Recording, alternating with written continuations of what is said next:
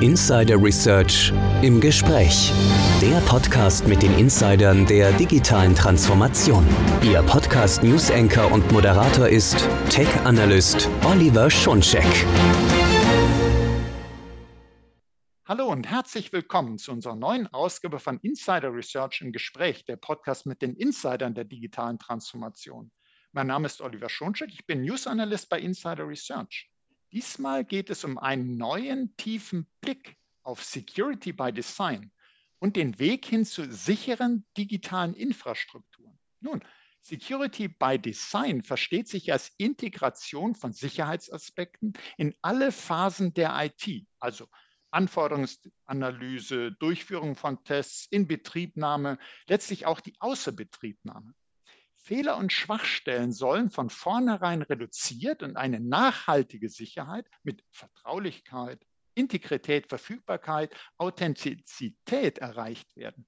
Wie sieht das aber konkret in der Praxis aus? Ja, da habe ich mir zwei echte Experten, zwei echte Insider in den Podcast geholt. Und zwar Alexander Blum, er ist IT-Sicherheitsexperte und Fellow bei Genua. Hallo, Herr Blum. Ja, hallo. Hallo. Und ich sagte ja, es sind zwei, also haben wir noch einen zweiten und das ist Steffen Ulrich. Er ist Technology Fellow bei Genua. Hallo, Herr Ulrich. Ja, hallo auch von mir. Hallo. Ja, freue mich, Sie beide im Podcast zu haben. Und ich glaube, bei so einem wirklich grundlegenden Thema ist es ganz toll, dass ich äh, gleich zwei von Ihnen hier äh, mit im Gespräch habe. Und ich würde gern, Herr Blum, mit Ihnen anfangen weil ich habe es in meinem kurzen Intro gesagt, ja, Security by Design, das ist schon sehr grundlegend, darüber wird lange gesprochen. Äh, man weiß vielleicht so grob, was soll das eigentlich sein und das werden wir noch genauer beleuchten, was man darunter wirklich verstehen sollte. Aber zuerst einmal, warum sollten wir uns damit denn jetzt nochmal ganz aktuell beschäftigen. Ich weiß, man sollte sich eigentlich schon immer damit beschäftigen, aber warum sollten wir das jetzt nochmal oben auf die Agenda stellen? Also für mich ist das eigentlich gar kein Jetzt-Thema. Ich beschäftige mich damit seit 20 Jahren. Und das kommt halt daher, weil ich sozusagen IT-Systemen und, und den Angreifern, die dahinter stehen, prinzipiell nicht vertraue. Man, also als Firewall-Hersteller denkt man natürlich immer irgendwie so ein bisschen paranoid. Der Unterschied, der aber im Laufe der Zeit passiert, ist, dass wir immer mehr Werte an die IT hängen. Also früher, wenn irgendwo so ein Computer übernommen wurde, ist nicht viel passiert, aber es werden immer mehr Realwerte dran gehängt. Wir hängen immer mehr ab vom Internet, dass es funktioniert. Ähm, und es kommt noch dazu, dass durch die globalen Krisen weltweit äh, auch Staaten daran interessiert sind, fremde Fremden zu, zu schaden, anderen zu schaden, Geld zu, zu übernehmen. Es hängt immer mehr für Cyberkriminalität drin. Und ähm, IT-Systeme sind normalerweise so geschrieben, dass man gerade so hinkriegt, dass sie das tun, was sie tun sollen. Was man aber eigentlich will, um Security zu erreichen, ist, dass sie niemals das tun, was sie nicht tun sollen. Das ist sehr viel schwieriger umzusetzen, weil es also viel mehr Möglichkeiten gibt. Und das bedeutet, dass man sich, wenn man diese IT-Security, die Systeme entwirft, und es gilt nicht nur für IT-Security-Systeme, dass man sich dann darauf konzentriert, in allen Entscheidungen und Schritten zu überlegen, gibt es denn hier eine Möglichkeit, wo ich einfach weniger vertrauen sollte. Das heißt, man vertraut nur den Dingen, die wirklich nötig sind und, ähm, und, und hat dann weniger Angriffsfläche und kann damit diese Systeme auch betreiben, wenn sehr große Werte dranhängen. Mhm. Also äh, das, denke ich, sind schon mal ganz äh, wichtige Punkte. Nicht nur jemand wie Sie als äh, Security-Experte sollte und sich schon jetzt ganz lange mit Security by Design beschäftigen. Das ist ein Dauerbrenner, das ist ein wichtiges Thema von Anfang an. Aber Sie haben uns auch gesagt, ja gut, es hat nochmal eine äh, neue äh, Priorität, nochmal eine neue Wichtigkeit für einen oberen Platz auf der Agenda bekommen oder steigt immer weiter auf. Äh, so erhoffen wir uns das jedenfalls von der Security aus, weil die Bedeutung der IT, der Datenverarbeitung, der Digitalisierung eben immer größer wird. Es wird immer wichtiger und wenn ein Angriff erfolgreich ist, kann eben auch immer mehr Schaden entstehen. Und die Angreiferseite wird eben immer professioneller, immer besser ausgestattet. Es sind nicht mehr die äh, kleinen Hacker, die sich ausprobieren wollen, die was verdienen wollen, sondern da stehen teilweise Nationalstaaten mit riesigen Budgets dahinter. Die, äh, wir sprechen ja von State-Sponsored Cybercrime inzwischen. Und äh, das vermischt also, es gibt die Kriminalität, es gibt äh, nachrichtendienstliche Aktivitäten und alle wollen irgendwie an die IT-Systeme, an die Daten und die sollen und müssen möglichst sicher sein. Dann sagten sie, äh, IT soll eben nicht nur das machen, wofür man sie eigentlich haben will, sondern sie soll ganz viele Sachen eben auch nicht machen. Und das zu verhindern, ist nicht ganz einfach. Wenn ich Sie, Herr Ulrich, frage, ich habe im Intro äh, versucht, so eine kleine Definition zu geben von Security by Design. Was sollte man denn darunter verstehen? Wenn man es wörtlich übersetzt, würde es ja heißen, ja gut, die Sicherheit durch das Design. Man könnte vielleicht auch fälschlich denken, es geht darum, die Sicherheit während der Entwicklung. Aber das ist doch mehr, oder? Security by Design. Naja, also ich denke, man muss mal fragen, was ist das Gegenteil von Security by Design? Und äh, das Gegenteil sieht mir leider viel zu oft. Äh, man packt einfach irgendwie was zusammen und äh, fummelt so lange rum, äh, bis es irgendwie funktioniert. Und äh, das heißt, man guckt reineweg nur darauf, dass man am Ende die Funktionalität erreicht, die man haben will. Und man guckt überhaupt nicht darauf, was passiert denn, wenn äh, ja, die Umgebung anders ist, wenn plötzlich die Eingabedaten anders sind, etc. Das heißt, es geht hier darum, nicht irgendwie eine Sicherheit obendrauf zu packen, nachträglich in der Hoffnung, dass man die ganzen Probleme des Systems fixt, sondern es geht darum, die Sicherheit bereits äh, tief im Design zu verankern. Äh, das heißt zum Beispiel sowas wie äh, mit unerwarteten Eingaben klarkommen, äh, ähm, jetzt von, von, von Angreifern, aber eben auch mit, mit Fehlern klarkommen, die durch den Administrator bei der Konfiguration entstehen oder auch durch den Entwickler entstehen. Also die Systeme sind ja heutzutage so komplex, ähm, so groß, äh, da passieren unweigerlich Fehler. Das heißt, Security by Design heißt auch, das Design so auszulegen, dass es robust ist gegen Fehler auf allen Ebenen. Und das bedeutet halt auch, dass sich die einzelnen Teile des Systems nur äh, beschränkt vertrauen, dass man immer davon ausgeht, äh, der andere Teil des Systems macht irgendwelche Probleme und äh, ich muss damit klarkommen. Das heißt, äh, mehrfache Überprüfung und sowas. Das nennt sich dann auch so Defense in Devs. Äh, das heißt, äh, nicht davon ausgehen, äh, dass äh, es irgendwie ein Firewall oder ein System drumherum geht, was alle Fehler abfängt und dann äh, blind dem vertrauen, sondern auf allen Ebenen halt erneut nachschauen. Das zweite, was eng damit zusammenhängt, ist ähm, Security by Default. Ähm, jetzt mal sagt, das System ist von vornherein so eingestellt oder auch die Einzelteile des Systems sind so eingestellt, dass sie sicher sind und äh, nur wenn man es unbedingt will, kann man sie halt in andere äh, Sachen versetzen. Also manchmal ist es ja nötig, äh, Einschnitte bei der Sicherheit zu machen, um eine bestimmte Funktionalität zu erreichen. Das sollte aber nicht der Standard sein. Deswegen Sicherheit per Default äh, geht einher mit Sicherheit per Design. Mhm. Also haben wir jetzt äh, schon mal wieder gelernt. Zum einen, dass man äh, direkt von vornherein die versucht, die Sicherheit einzubauen und nicht äh, nachträglich guckt, äh, oh ja, jetzt müssen wir gegensteuern, jetzt müssen wir schauen, ich habe äh, da vielleicht äh, das Admin-Passwort im Klartext eingebaut in, in den Source Code, das ist ja nicht so toll, und jetzt muss ich gucken, was, wie ich das wieder fixe, sondern von vornherein dran denken, Sie haben auch gesagt, dass äh, die Einstellungen, also äh, Security by Default, ich sollte nicht ein System mit unsicherer Konfiguration Einstellungen sozusagen in Betrieb nehmen, sondern es sollte von vornherein schon so den Nutzenden übergeben werden, dass da an Sicherheit gedacht ist, sowohl vom Design her als auch von den Einstellungen, von der Konfiguration. Und Sie haben auch gesagt, man soll äh, solche Systeme natürlich auch ausloten, also nicht nur im, im, gewünschten Fahrgraben sozusagen laufen lassen, sondern auch bewusst mal auf die Probe stellen. Also was passiert denn bei Fehleingaben? Was passiert, wenn ich versuche, meine Berechtigungen zu, äh, auszuweiten? Kann das System damit umgehen? Wie reagiert es? Und das sind natürlich äh, wichtige Anforderungen, nicht nur bei einer IT-Sicherheitslösung, Aber grundsätzlich bei jeder IT-Lösung, ganz besonders natürlich bei IT-Sicherheitslösungen, müssen wir natürlich hier auch nochmal unterstreichen, denn die haben natürlich nicht nur eine ganz wichtige Aufgabe, sondern die bekommen ja ganz andere Berechtigungen, sind also äh, viel mächtiger nachher, wenn es dort Fehler gibt, wenn dort Missbrauch stattfindet. Also da muss man natürlich ganz besonders drauf achten. Ähm, und äh, sie haben aber auch äh, uns klar äh, gemacht, dass Security by Design, Security by Default sollte natürlich auch nicht nur bei den Entwicklern im Kopf sein, äh, sondern äh, Sie, liebe Zuhörerinnen, lieber Zuhörer, sollten auch sozusagen an, an solche Punkte denken, sicherlich, wenn ich eine IT-Lösung suche, dass ich auch darauf achte, wurden denn solche Prinzipien überhaupt berücksichtigt. Und eins, wenn ich das noch gerade wiederholen darf, was Sie uns auch sagten, ist so, ich stelle es mir so vor als Zwiebel. Also ist ein solches System wie eine äh, Zwiebelstruktur aufgebaut von der Sicherheit?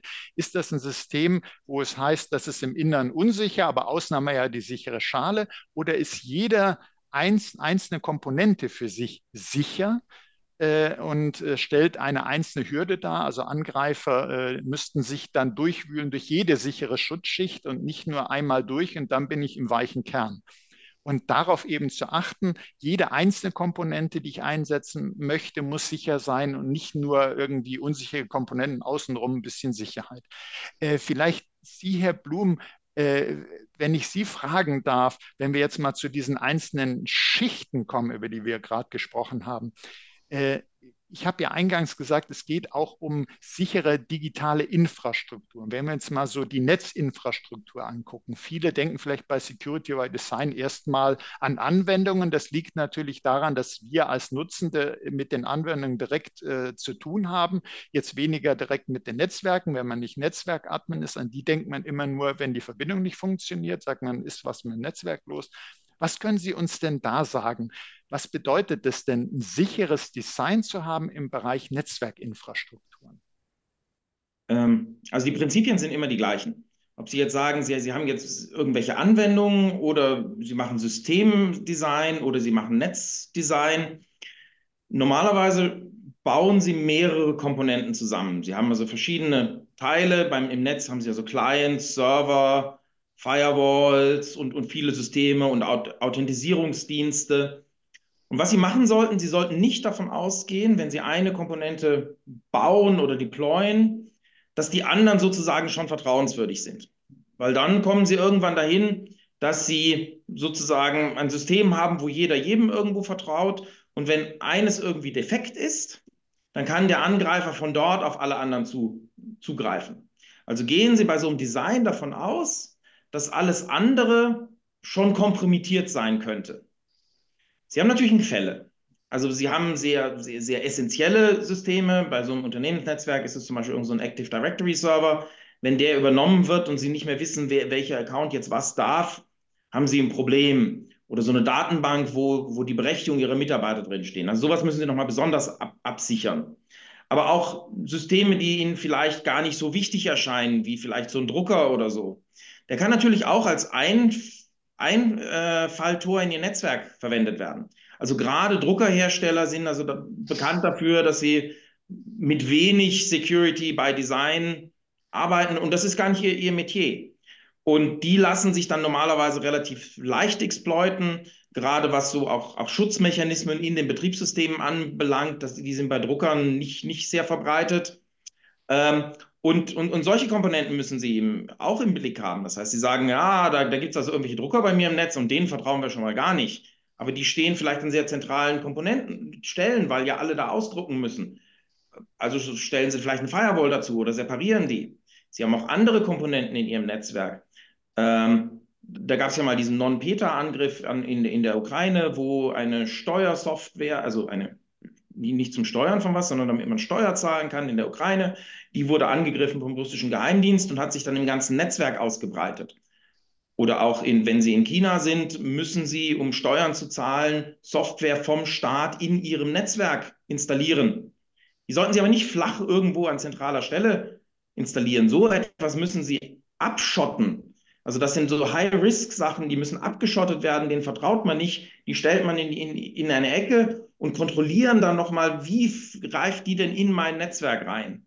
Und somit, dass sie sozusagen eine Separation machen und eine Restriktion. Das sind die beiden entscheidenden Dinge. Können sie sozusagen Risiken, ähm, Risiken ein, einsperren, in, in, in, in, in böse Ecken stellen und verhindern, dass die sozusagen durch, durchschlagen. Und das müssen sie in ihrem gesamten System machen. Also alles, was sie irgendwie einsperren oder weg, trennen sie und sperren sie das weg. Und das ist die Idee von Security by Design. Und wo Sie das machen, in Ihrer Anwendungsentwicklung, in Ihrer Betriebssystementwicklung, in Ihrem Netzdesign, es ist immer die gleiche Idee. Ja, mhm. also ich würde hinzufügen, der, der, die Idee dahinter ist eben für proaktiv für Sicherheit zu sorgen, also äh, Angriffe äh, zu verhindern, statt Angriffe zu erkennen und dann den Schaden zu beseitigen. Also es ist ja oft so die Sache, dass man, man sagt ja, man hat irgendwie äh, was ein Intrusion Detection System, aber ja, ein Intrusion Detection System detektiert einen bereits erfolgten Angriff äh, das ist dann oft zu spät. Also dieses äh, möglichst klein kapseln, Sachen voneinander zu separieren, äh, zu, zu isolieren, äh, verhindert halt tatsächlich Angriffe oder wenn mal ein Aus, äh, Angriff äh, erfolgreich war, verhindert das die Ausbreitung von Angriffen und hält damit den Schaden möglichst klein. Und deswegen, das fasst man heutzutage auch unter diesem Paradigma Zero Trust zusammen. Äh, das ist letztendlich die Idee. Man geht davon aus, äh, die anderen sind kaputt irgendwo und äh, man versucht das eben durch minimalste Rechte halt zu verhindern, dass man selber angegriffen wird oder der Schaden sich ausweitet. Wenn, Sie zum Beispiel schauen, auf diese ganzen Listen von, von bekannten Schwachstellen, wenn Sie da jetzt als Admin hinterherkommen wollen und das patchen, das, das kriegen Sie nicht hin. Sie müssen sich sozusagen Zeit erkaufen, bis wann muss ich meinen Patch eingespielt haben. Und wenn Sie sozusagen zehn Komponenten haben, die allen nicht vertrauen und Sie müssen fünf übernommen haben, damit Sie irgendwas erreichen können, und Sie schaffen es, wenn vier Sicherheitslücken, bekannte Sicherheitslücken veröffentlicht sind, vier, vier zu patchen, oder bevor Sie irgendwann die fünfte auftaucht, haben Sie die vier gepatcht dann haben sie gewonnen. Und deswegen müssen die alle unabhängig voneinander sein und unabhängig dastehen, sodass sie sozusagen ein paar Mauern fallen lassen können und dann spielen sie Patches ein und dann sind sie wieder auf der sicheren Seite. Mhm. Also das denke ich sind auch schon mal alles ganz wichtige Konzepte. Also zum einen, dass man äh, im Netzwerk auch schaut, nicht nur die äh, sagen wir High-Risk-Bereiche, hier Active Directory, sondern auch zum Beispiel an Drucker denken, alles, was im Netzwerk ist, jede Komponente, jedes kleinste Bausteinchen könnte, wenn es Schwachstellen hat, zur Hintertür werden, äh, dass man äh, hingeht und sagt, man separiert, also man versucht wirklich äh, voneinander zu trennen und nur das, was ich wirklich zulassen will, darf dazwischen passieren. Äh, man versucht Berechtigungen äh, möglichst äh, zu minimieren, dass nichts Unnötiges da ist, was ausgenutzt werden kann. Der Gedanke von Zero Trust eben nicht nur gegenüber von Nutzenden, dass man sagt, naja gut, der kriegt jetzt nur dann sozusagen seine Berechtigungen, wenn er nicht ungewöhnlicher Standort und wenn dieses und jenes, sondern das gilt eben auch für äh, technische Komponenten. Da äh, darf ich auch nicht einfach vertrauen. Und auch, was ich auch sehr wichtig fand, dass Sie gesagt haben, ja, die Menge an Schwachstellen, da kommt ja kein Mensch sozusagen hinterher, so viel wie das ist. Man muss also priorisieren und sagen, was wird am wahrscheinlichsten angegriffen, damit anfangen und dann eben schrittweise sich vorarbeiten. Und äh, alle wird man zwar nicht schaffen, aber wenn man die besonders kritischen äh, schon mal im Griff hat, äh, kann man sich sozusagen so vorarbeiten und äh, dass man immer versucht, möglichst viele Patches einzuspielen und dann auch die, die wirklich äh, wichtig und kritisch sind. Ja, bei den äh, Patchen brauchen Sie vor allem ein, ein, ein Sicherheitsmargin. Also mhm wenn, wenn Sie sozusagen ein, ein Ding haben und wenn Sie das nicht gepatcht haben, dann fällt Ihnen alles um, dann wird Ihnen früher oder später alles umfallen. Aber wenn Sie sagen, ich habe so fünf, fünf Sachen, die, die umfallen müssen und ich schaffe es aber immer, meine Patches so schnell einzuspielen, dass drei immer gepatcht sind, weil, weil die tauchen ja auch nicht alle gleichzeitig auf die Sicherheitslücken, dann können Sie Ihr System über die Zeit in einem sicheren Zustand halten, das Gesamtsystem, obwohl immer irgendwas kaputt ist. Und, und, man muss ja auch davon ausgehen, dass immer irgendwas kaputt ist. Also es ist ja, wir müssen weg von diesem Prinzip, dass die Hersteller sagen, ihr müsst einfach nur schnell genug patchen. Weil faktisch ist es so, wenn ein Patch rauskommt, dann ist die Sicherheitslücke bereits da gewesen. Dann ist sie teilweise jahrelang, also Log4j war sieben Jahre lang, äh, Microsoft Exchange war auch irgendwie sechs Jahre lang, äh, aktiv und konnte ausgenutzt werden. Äh, das heißt, äh, man kann nicht davon ausgehen, äh, dass eine vollständig gepatchte Software, die im Netzwerk läuft, sicher ist, weil ansonsten bräuchten wir keine Patches mehr. äh, absolut, absolut. Aber trotzdem würden wir uns natürlich wünschen, auch wenn es immer Schwachstellen geben wird und wir immer gucken müssen, äh, möglichst nach der, es gibt ja so das Konzept sozusagen der äh, Angriffsfläche, dass man sagt, was wird am wahrscheinlichsten ausgenutzt werden und dahingehend dann die Patches zu, äh, Patches zu priorisieren. Trotzdem würden wir ja sehr gerne mehr Sicherheit in die Entwicklung reinkriegen, also Schwachstellen von vornherein vermeiden, auch wenn es immer Patches geben muss. Wie, wie, äh, was muss ich denn da bei der Entwicklungsphase äh, bedenken? Sie zum Beispiel, Herr Ulrich, was können Sie sagen? Oder wäre sowas wie Open Source, wo man einfach mehr Transparenz hat von vielen Augen? Ähm, wäre das etwas, was uns bei sicherer Entwicklung voranbringen würde? Vielleicht können Sie beide äh, da auch Ihre Einschätzung zu geben. Also ich, ich würde mal sagen, das Erste, was man braucht, ist Kompetenz.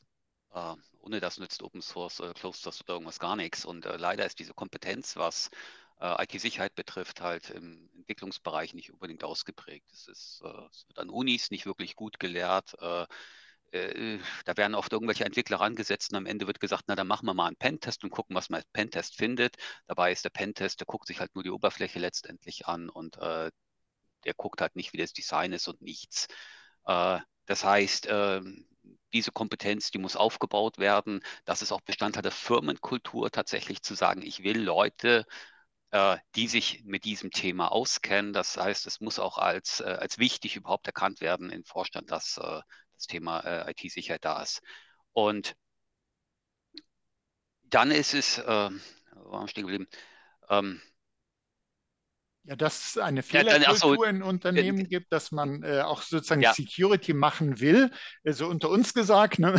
Security äh, muss auch irgendwie sexy sein. Die Ent äh, Entwicklerinnen und Entwickler meinen immer die neuesten, tollsten Funktionen, hat man so den Eindruck von außen. Das ist cool. Ich habe jetzt hier ein neues äh, KI-Framework rein und was das nicht alles kann. Und äh, Security wird oftmals wahrgenommen so als, als so Beschränkung, äh, als äh, das, das behindert mich sozusagen in meiner Kreativität. Dabei wissen wir ja, dass Security extrem kreativ sein muss, äh, weil ja die Gegenseite auch leider extrem kreativ ist. Ja, es, ist, wird halt auch, auch von Management so wahrgenommen, dass es, eine, äh, dass, dass es ein Kostenfaktor ist, äh, der, der mehr stört und dass man ja erstmal bitte die Funktionalität umsetzen sollte und nicht äh, äh, die Security, die kann man ja auch nachträglich noch hinzufügen oder es merkt ja keiner. Äh, aber ja, ich, ich, ich übergebe bei meinen Kollegen, der wollte gerade was dazu sagen. Ja, es ist, es ist eine Einstellungssache. Also man kann auch bei Security extrem kreativ sein. Man kann sich überlegen, was mache ich denn, damit ein Angreifer hier nicht weiterkommt? Wie kann ich Exploits verhindern? Wie kann ich Schwachstellen verhindern? Es ist einfach nur eine, eine andere Herangehensweise. Und klar bedeutet es auch, dass man auf die tollsten neuen Features verzichtet und Home-Automation, alles geht von alleine, aber dann kann halt auch jemand anders alles von alleine machen. Ähm ja, und, und, leider, leider wissen wir auch, dass genau solche Sachen äh, ausgenutzt werden. Und ich, wenn ich das so gerade am Rande sagen darf, was ich immer ganz nett finde, man spricht ja von Smart Home. Ähm, und spätestens durch die Zunahme der Tätigkeit im Homeoffice hat man gesehen, wie plötzlich Smart Home äh, zu äh, Dangerous Office werden kann, wenn man so möchte. Äh, die, diese, auch diese Schwachstellen, sei es die Glühbirne im Homeoffice, äh, die ja heute auch ihre Patches braucht, äh, wie die plötzlich, äh, weil die Glühbirne das WLAN-Passwort in Klartext irgendwie gespeichert hat, wie das zum Problem werden kann, war ja alles leider schon da.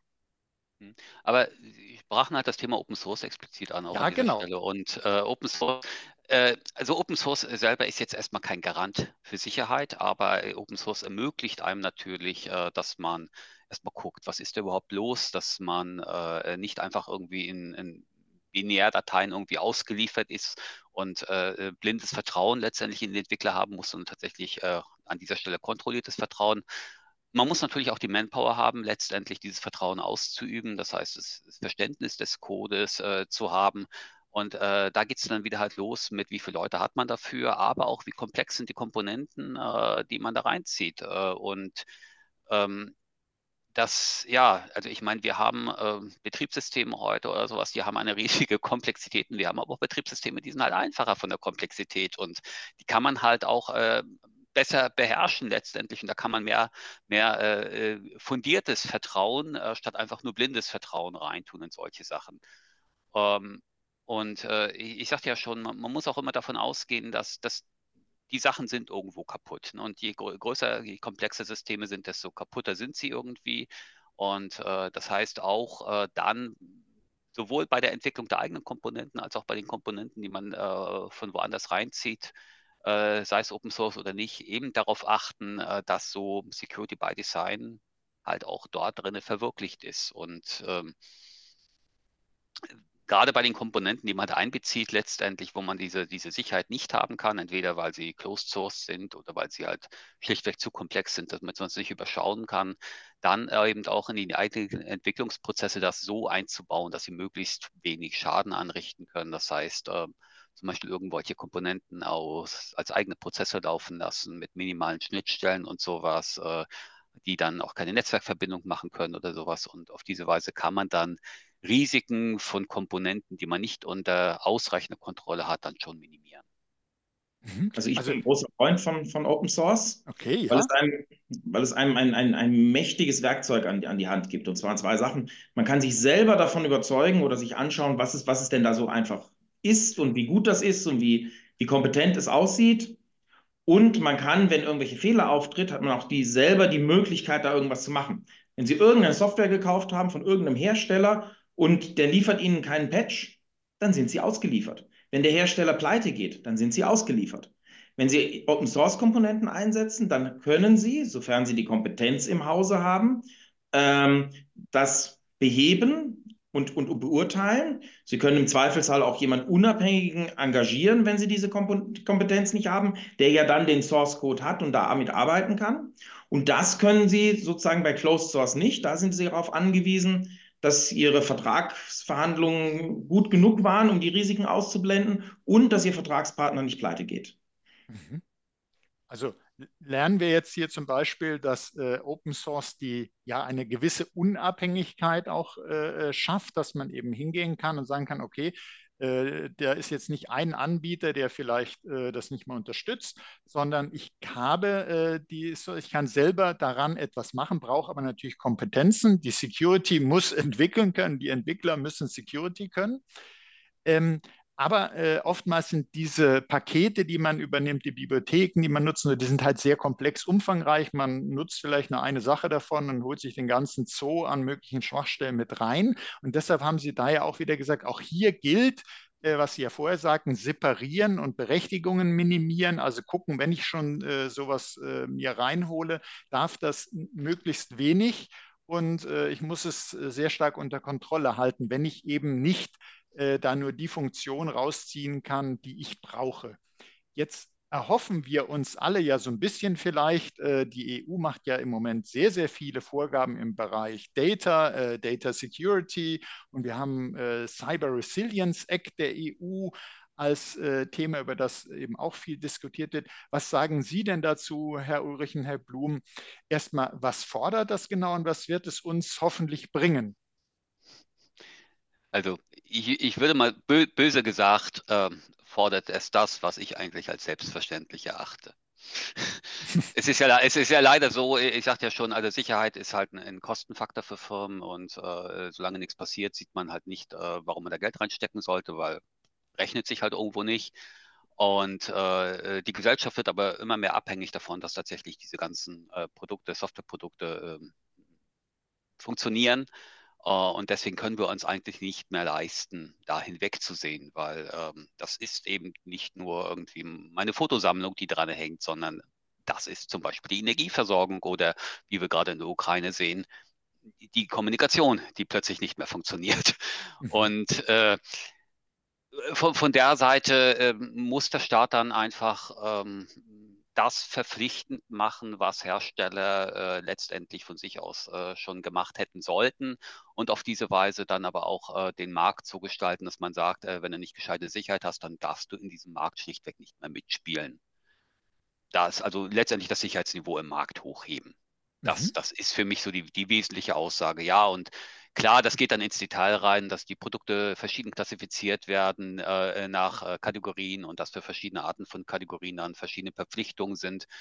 Äh, ja, das, das, ist, das ist schon richtig, äh, aber die Grundidee ist wirklich, äh, die Leute sollten, ein, werden jetzt verpflichtet, die Hausaufgaben zu tun, die sie eigentlich schon längst hätten tun müssen.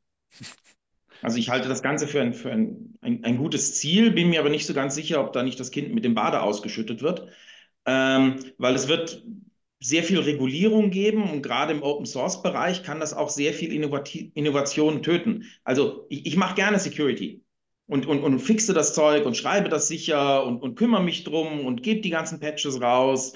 Ich bin da auch im Errata-Prozess von OpenBSD beteiligt und kümmere mich darum, dass das alles funktioniert. Und wenn ich jetzt zusätzlich noch da irgendwelche Regularien machen muss und da irgendwelche Sachen an irgendwelche Behörden melden muss, da vergeht mir einfach der Spaß.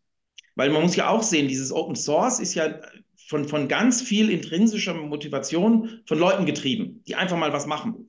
Und da muss man schon aufpassen, dass man die nicht totreguliert. Mhm. Also hier auch, wie es in ja, vielen der neueren äh, Regularien zu finden ist, dass man einerseits sagt, ja, man, man kann es begrüßen, dass jetzt, äh, so wie gerade ja genannt, die Hausaufgaben jetzt mal langsam verpflichtend gemacht werden und nicht nice to have.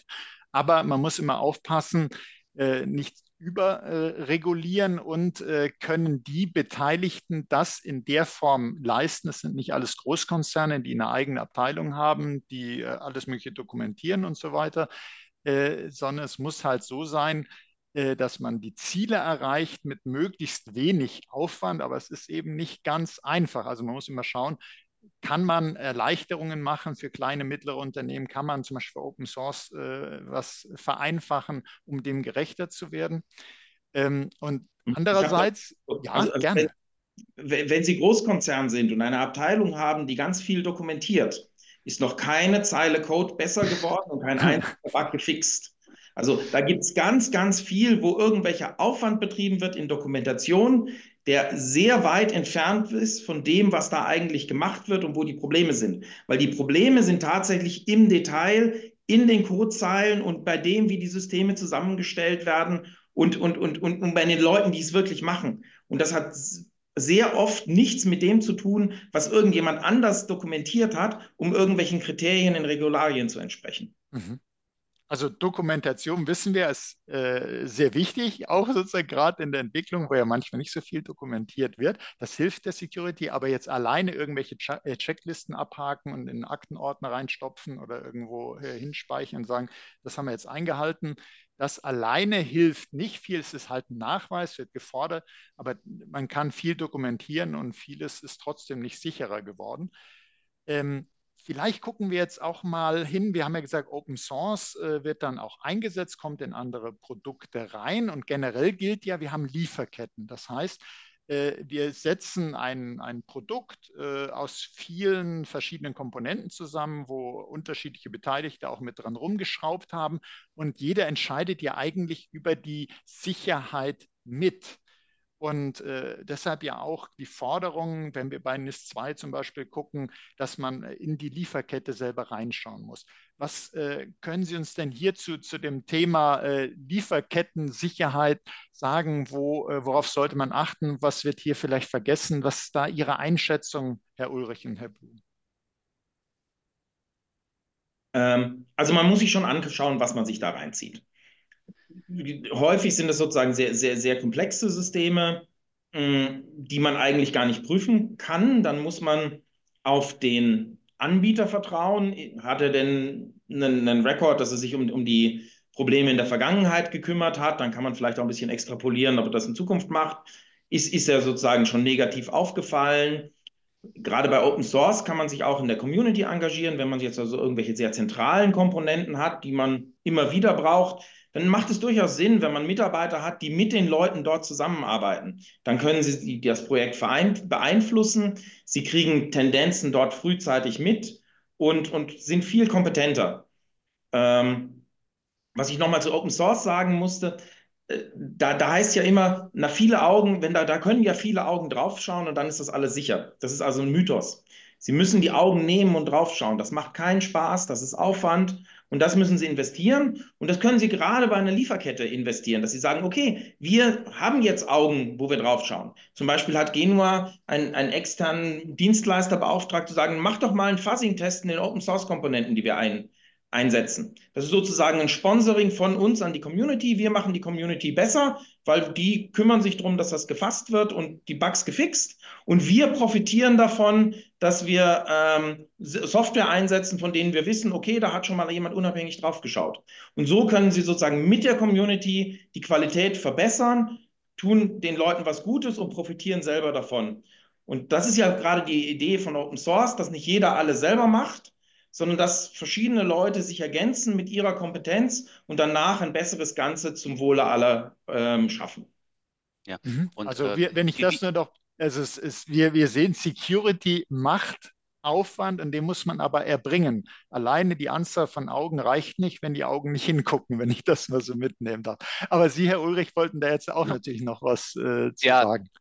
Genau, also Lieferkette hat natürlich zwei Seiten. Zum einen, äh, äh wenn wir Produkte produzieren, äh, dann, äh, dann äh, haben wir eine Lieferkette von, von Sachen, die wir, die wir reinbeziehen und dann äh, kamen solche Sachen zum Ausdruck. Äh, wir müssen natürlich sorgen, dass diese Lieferkette für uns sicher ist, dass wir sie kompetent bedienen können äh, und ähm, Sachen, die wir nicht so gut beherrschen, dann entsprechend gut separieren, isolieren, dass sie keinen Schaden anrichten. Also wie zum Beispiel irgendwie Closed Source Produkte, die wir halt durchaus mit einbinden, wie ein Virenscanner oder sowas, den, den äh, isolieren wir halt ausreichend genug, dass er keinen Schaden anrichten kann, wenn der, da Bug drin ist. Äh, gleichzeitig sind wir aber auch Bestandteil der Lieferkette von unseren Kunden.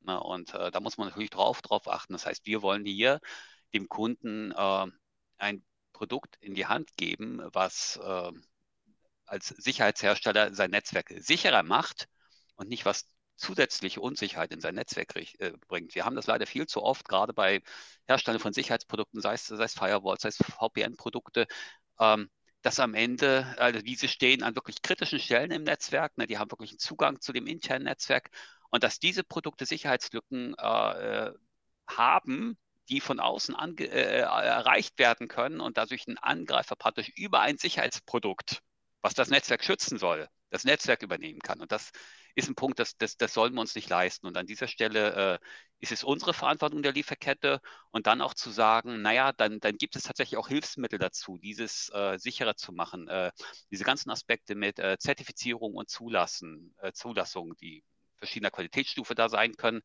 die geben auch unseren Kunden dann eine gewisse Zusicherung, dass hier jemand anders nochmal drauf geschaut hat, dass er sich das ähm, Design angeschaut hat, dass er sich die Entwicklungsprozesse, die äh, Sicherheit der Entwicklungsumgebung angeschaut hat. Und, äh, äh und für uns he heißt es natürlich auch, dass wir unser, unser Software-Design entsprechend machen, so machen müssen, dass es für jemanden externen leicht auditierbar ist, was wiederum implizit äh, die Qualität der Software verbessert. Also von der Seite, das ist das, was wir tun und das aus Sicht von Kunden, würde ich sagen, sollte man schon äh, drauf gucken, äh, wenn man sich ein Produkt einkauft, wer hat sich das dann noch angeguckt und äh, sagt nur der Hersteller, ist es sicher oder sagt hier das noch jemand anders, unabhängig vom Hersteller? Jetzt, genau, jetzt haben Sie mir die, eine Steilvorlage gegeben und äh, sofort, Herr Blum, eine Steilvorlage für meine Schlussfrage. Vielleicht wollen Sie sowieso in die Richtung was sagen, aber ich versuche, sie schnell zu formulieren. Und zwar, wenn ich schon zwei äh, solche Experten von Genua hier habe, äh, und äh, Sie ja entsprechend ein äh, so renommierter IT-Sicherheitshersteller sind, äh, drängt sich ja die Frage auf, wie machen Sie das selbst? Das haben Sie ja zum Teil jetzt schon ausgeführt, aber vielleicht auch aus Ihrer Erfahrung heraus, was können Sie empfehlen, wie sollte man das machen? Zum Beispiel, wie Sie ja gesagt haben, Sie lassen durchaus auch andere Dienstleister drauf gucken, probier mal aus, guck mal, was geht bei uns. Äh, es kommt darauf an, dass man Zertifizierung hat und so. Vielleicht können Sie das nochmal, falls Sie das nicht eh sagen und, äh, wollten, Herr Blum, auch nochmal zusätzlich äh, dann noch mit in Ihre Antwort einbinden. Was wären so Tipps aus Ihrer Erfahrung, was Unternehmen für Security by Design machen könnten, weil Sie selber das nämlich auch so machen? Mhm. Ähm, also ich, ich, wollte was sagen zu diesem Penetration Testing.